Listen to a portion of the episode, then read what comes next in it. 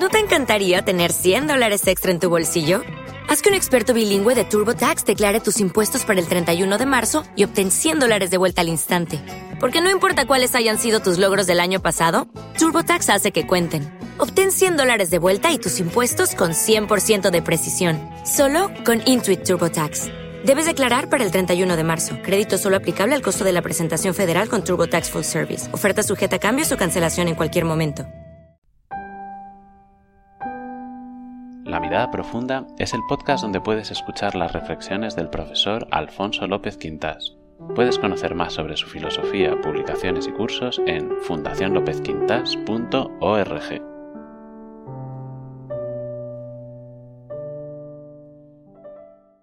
Queridos amigos, estamos pensando en los últimos vídeos en lo que es la soledad y cómo podemos y debemos superarla. Y vamos a tomar como tema cómo recobrar la amistad, cómo recobrar la unidad perdida. Y vamos a ver sobre todo un dato. Hay que partir de la base de que una de las condiciones para mantener la unidad y la amistad es evitar el espíritu posesivo, superar el afán de poseer. Una persona que va, por ejemplo, al matrimonio con el afán de poseer a la otra persona, va mal encaminada. Veamos esto.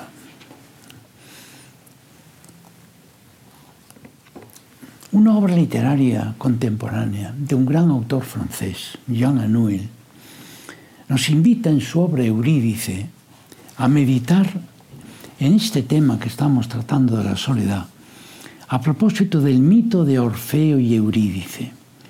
Recuerdan ustedes que en el mito de Orfeo, Orfeo pierde a su amada Eurídice, siente la soledad y se aventura a rescatarla. Y lo consigue.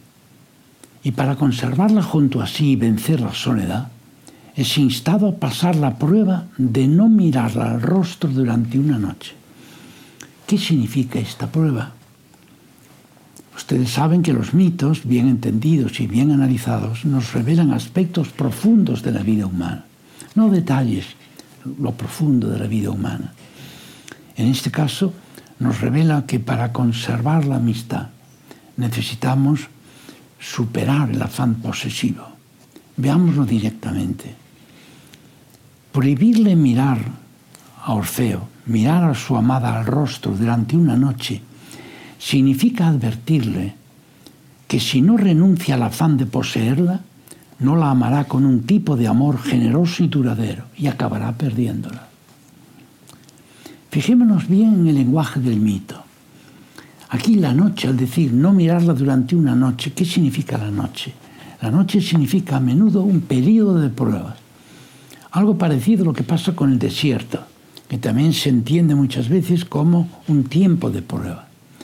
No mirarla durante una noche, un tiempo de prueba. Segundo, la vista. No mirarla. Es que la vista, la mirada, es el sentido más posesivo que tenemos los seres humanos, después del tacto. El tacto es el más posesivo. Déjamela tocar. Pero mirar es como tocar a distancia. Dejarse mirar es en cierta medida dejarse poseer y tal vez dominar. Por su parte el rostro, no mirar al rostro. El rostro es la parte más accesible y expresiva de la persona. No mirar Eurídice al rostro equivale a renunciar a la voluntad de poseerla como persona, poseerla como si fuera un objeto, por tanto reducirla del nivel 2, bajarla al nivel 1, tratarla, por, lo tanto, sin el respeto, la estima y la voluntad de colaboración propios de nivel 2. Ya vemos aquí rápidamente lo que pasa.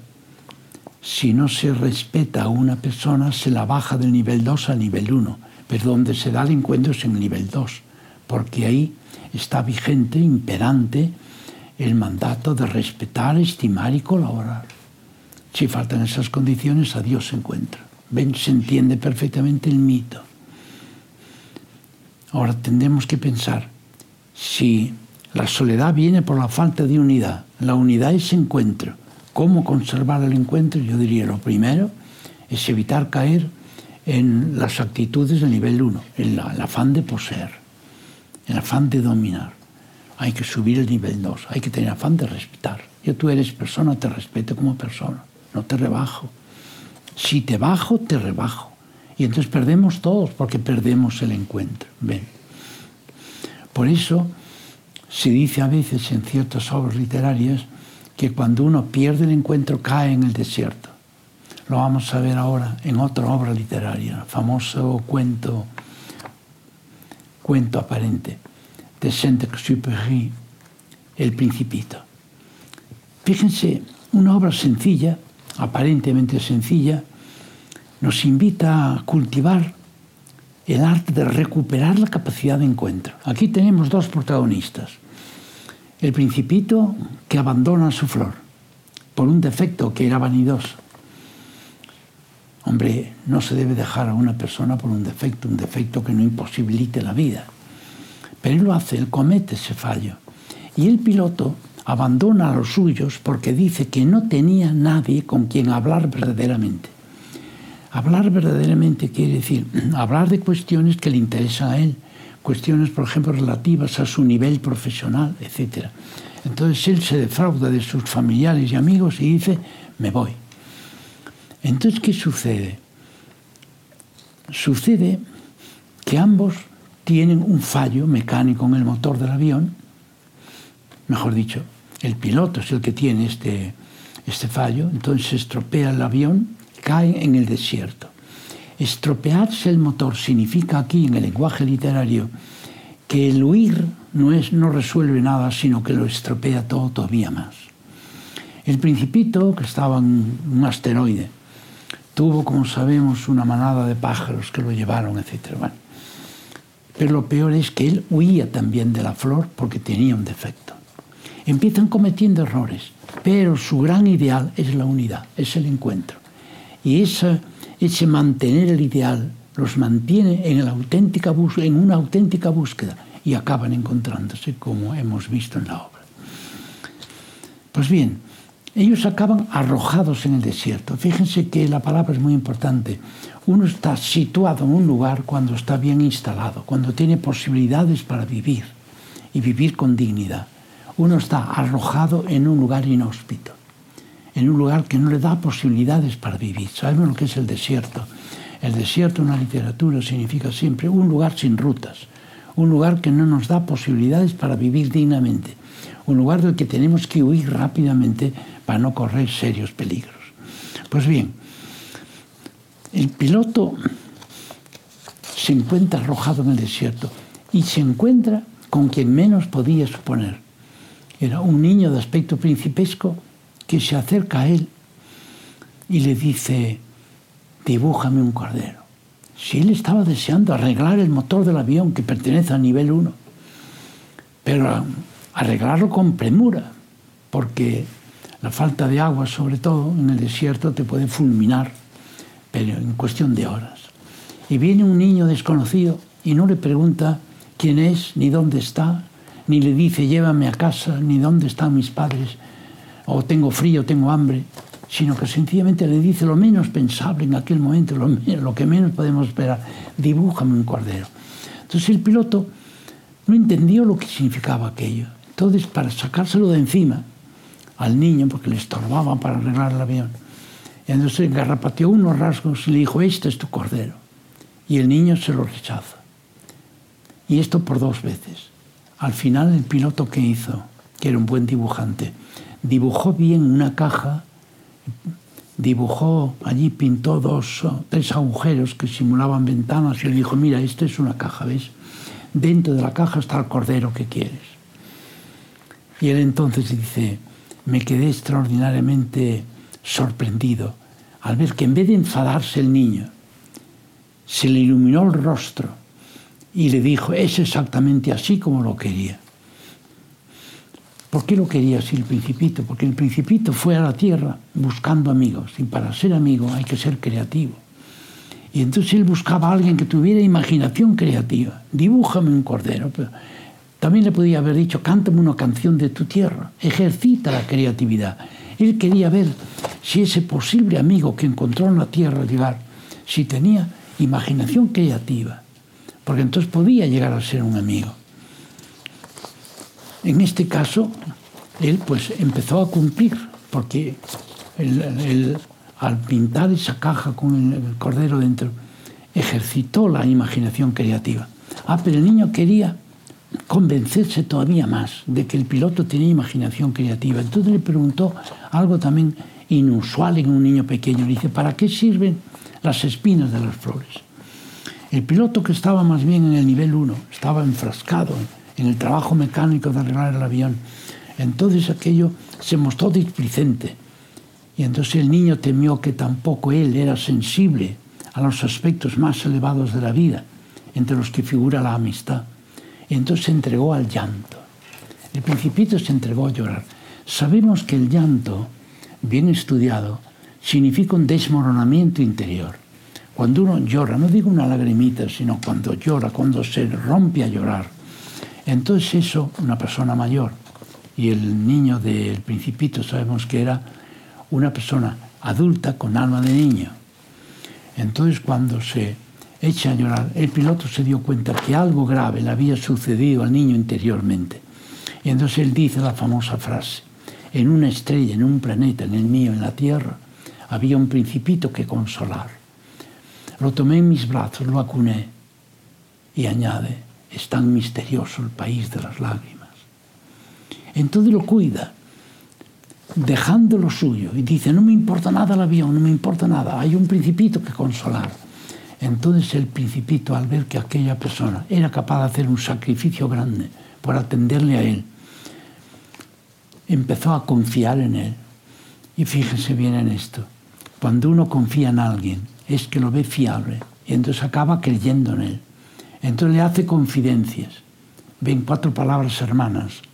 Confiar, confiarse, fiarse de, tener confianza, creer en alguien. Y luego viene la fidelidad, que es otra palabra hermana de estas. Entonces uno es fiel.